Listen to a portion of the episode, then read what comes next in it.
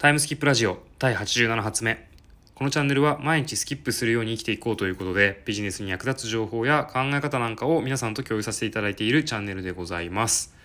皆さんいかがお過ごしでしょうか？今日は8月の9日月曜日ということで、えー、3連休の最終日になります。まあ明日からまたあの夏休みをつなげている方もいらっしゃるのかななんて思うんですけども基本的にはあの会社始まるかなというところでございます。ちょっといつもと声の感じが違うかなとは思うんですけどもあのー、聞いていただいている方にですねあのビジネス寄りなんであの朝一とかあの帰宅時に聞くっていうことがどうやら多いらしくてですねそのやっぱりテンション高すぎるとあの疲れて聞かなくなるっていうことだったんで少し控えめに今日は喋っております。今日はまあよくあるあの喋ってる話ではあるんですけども集中力をどう高めていくかというお話ができればと思っています。で、えー、今日はですね使うツールとしてはスマホなんですよね。でやっぱテレワーク化においてやっぱりあの集中力をいかに高めるかっていうのが、えー、肝かなというふうに思っておりますので、えー、今日はですねスマホを使ってテレワーク化におけおける集中力の高め方っていう形で、えご紹介できればなと思います。実際に今実験中ではあるんですけれどもあのめちゃくちゃ効果ありそうですというところであのご紹介できればと思います。で実際にですねスマホを、まあ、じゃあどう使うのかっていうことなんですけどいやそもそもスマホがあるから集中できないっていうところかなというふうに思います。なんで今回そのスマホを使ってっていうところは、まあ、ある意味敵を味方につけるみたいなところあるかなというふうに思うんですけれども、えー、結論から言うとですね動画を撮影しながら仕事をするというテレワークをするということになります。で私もこうスマホを見ちゃう問題スマホを見ちゃってあのなかなか集中できない問題については結構考えてきて例えば部屋を、まあ、見えるとこにスマホを置かないだったりとか違う部屋にスマホを置くだったりとかスマホのカラーをあのグレースケールにするだったりとか、まあ、通知機能を切るだったりとかアプリ消すとかですねいろいろ、まあ、あったんですけどやっぱりですねスマホ見ちゃうんですよ。あのまあだいぶ減るんですけどもう決定的にあのゼロにすることはなかなか難しかったんですよね。まあ、最近あのえっとスマホを箱に入れてえー、時間が経つまでその箱が開けられないみたいなものがなんか結構売れてるらしいですけど、まあ、皆さんスマホで集中力が途切れる問題については悩まれてんだなっていうふうに、えー、思います。でそんなあの、方にですねもうすぐにできますのでこれ是非試していただきたいんですよね多分合う合わないもあるかなというふうに思うんですけど、まあ、動画を撮影しながら、まあ、あの仕事をするというだけなんですけど、まあ、自撮りですねあのできればあのスタンドかなんかに、えー、スマホをセットしてですね自分を映しながら、えー、撮るという形です。これなぜがなぜこの方法がいいかというと、まあ、まだちょっと実験中で完璧な理由まではたどり着けてないんですけど一番大きなのはスマホが撮影してるという役割を担っていますんでそもそもその役割を止めるということになるじゃないですかスマホを使うということは。なんでスマホを触らなくて済むんですよね。スマホを触ろうとしてももうそれ動画撮ってるんで触れないですよね。っていう感じですね。なんで、えっと、一つはスマホをそもそも触れなくする要因になるという感じです。でもう一つがですねやっぱ見られてる感があるんですよ。まあ、自撮りっていうもんなんで実際に誰かに見られてるわけではないんですけどもあのやっぱり自分がまあそこに映っていて、まあ、動画が撮影されてるという事実がなんか監視の効果があるんだろうなみたいな感じはあります。なんか YouTube でなんかその受験生が勉強し勉強してる動画を上げたりとか勉強してる動画を見ながら勉強するとなんか集中できるみたいなのがあるみたいですけどそれにちょっと近いものがあるのかなっていうところも感じます。まあ自分なんですけどね自分が映ってるだけなんですけどなんかこううん誰かに見られてる感というか、まあ、そんな感じが、まあ、あって集中できるような気がします。で実際にこれいくつか何回か試してみてるんですけどえっ、と、私、月次でですね、会計処理を、まあ、やってるんですけど、まあ、月の売上だったりとか、かかった、まあ、経費だったりとか、交際費だったりとかっていうのを、まあ、計算したりするんですね。まあ、実際には領収書を写真撮って、まあ、アップロードするみたいな作業、税理士さんのところにアップロードするみたいな、まあ、作業になるんですけど、まあ、通常ですね、月次1.5時間ぐらいかかってたんですよね。まあ、そんぐらいで見積もってたんです。なんですけど、それをやったらですね、なんと、まあ、60分以下っていうか、まあ、55分ぐらいで終わったんですよね。30%ぐらい減って感じですかね。これはめっちゃ大きいかなというふうに思います。これ全ての作業が30%減だとするともうなんだろう結構でかいですよね。10時間仕事していたいたものが7時間で終わるっていうことになるんでめちゃくちゃ生産性上がるんじゃないかなというふうに思います。もしこれがあの事実だとしたらもうもうずっとやってやっていこうかなと。感じだった、はい、ずっとやっていこうかなと思いますまあ、いかにスマホに時間を取られているかということも、まあ、逆に証明になるのかなというふうには思います。ぜひこれ試してみていただいてですねなんかもし試してみていただいた方がいたらこうなんでこれが集中の要因になるのかっていうのはぜひあのコメントとかいただけると嬉しいなっていうふうに思います。でですねちょっとこのもう一つあのテクニックというかありまして、まあ、iPhone なんですけど私は。iPhone 使ってる方限定になるのかな？ちょっと Android にあるか分かんないんですがタイムプラスっていうあこれタイムラプスか。タイムラプスという機能が、まあ、りまして、まあ、倍速で撮るような感じ。倍速というか1分間で1分間撮影するとそれが4秒になって、えー、コマ送りするようなあのよくなんか植物とかを撮ってその植物が花は咲くまで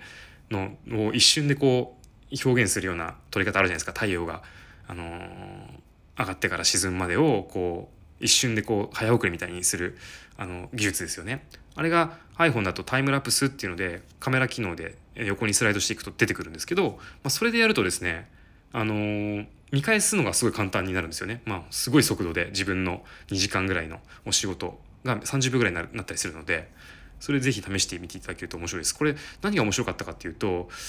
あの自分の癖がめちゃくちゃわかるんですよ。なんかもう本当になんだろうどんぐらいなんだろう2時間の間にトイレ行ってるかだったりとかあの水を飲んでるかだったりとかで一番面白かったのが最近私左下の顎ですかね左顎っていうんですかねのの一番尖ってるあたりのところにもうでっかいニキビできたんですよ。でこれなんでこんなとこにニキビできてんねんみたいな感じでちょっと、まあ、不節制がたったなとか思ってたんですけどよく見たらですねめちゃくちゃ触ってんですよ仕事中に左顎を私は。そこに気づいたんですよね完全無意識なんですけど多分集中してるからだと思うんですけど左顎を触ってで私あのあの仕事しながらチョコレート食べたりとかナッツ食べたりとかしてるんですよね。でそこに多分ナッツの粉とかついてる状態で左顎触ったりしてるんですよね。なんでまあそりゃニキビできるよねっていう感じだったんですよ。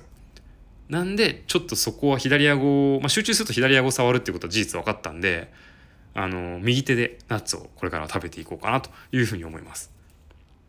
そしたらなんか右顎触るようになったらちょっと元も子もないんですけど、はい、ちょっと試して、えー、まあ、改善する余地が見えてくるという感じですね。で、ナッツはですね、実は右手の方に置いてあるんですよね。ああったんで、ナッツを取るのにわざわざ左手で、あの、取ったりしてたんですよ。あ、多分マウスか。そうか。マウスを、えっと、いじったりするから、その、右手で取らないようにしてたのかな。だから多分その、ナッツを左手取ろうとすると、ナッツが遠いところにあって、毎回取りに行くんですよ。なんでそのナッツを取りに行く行為とかが多分左にナッツがあればもっと近いわけですよね。まあ、ニキビできちゃいますけど。はい、なんでそういうのが分かるんでそうするとすっごい細かい、えー、部分にはなるんですけども、まあ、これ毎日のことだと思うのでそういったこう無駄な動作みたいなものが見えてくるんですよね。距離を近づけたりすれば絶対速くなるわけじゃないですか。あとモニターの位置とかそういうのも改善する気づきがあるんじゃないかなというふうに思います。これ実はですねあの生産管理とかの世界において微動作分析とかサーブリック分析っていうんですけどその人の目線だったりとか手の動きだったりとかっていうのを、えっと、すごい早送りしてみて無駄な動きがないかっていうのを分析して、えー、改善につなげる例えばなんだろうネジ工場とかだったら、えっと、ネジとボルトをじゃあつなげるという作業を手作業でやってたとしましてまあ、今時やってないのかもしれないですけどそのやってたとしてネジがま机の左上のなんかこう棚に置いてあってボルトが右下の引き出しに入ってるとすると、まあ、そこって動作それが1日にね10回ぐらい起こる動作だとしたらでそれが100人のねあの工場で働いてる方がいらっしゃったら1,000回その動作するわけですよね工場全体として。まあ、それがネジの隣にボルトがあればめちゃくちゃ片手で取れたりして楽になるわけですよ。これこういうのがあの改善に、まあ、その距離を近づけるだけで改善につながったりとか生産性に大きなインパクトをもたらすようなことがあったりするんですよね。でそれと全くちょっと同じことをタイムラプスだと実験ができるということが気づきましたなんでこれ是非微動作分析を iPhone でやるのも面白いんじゃないかなというふうに思います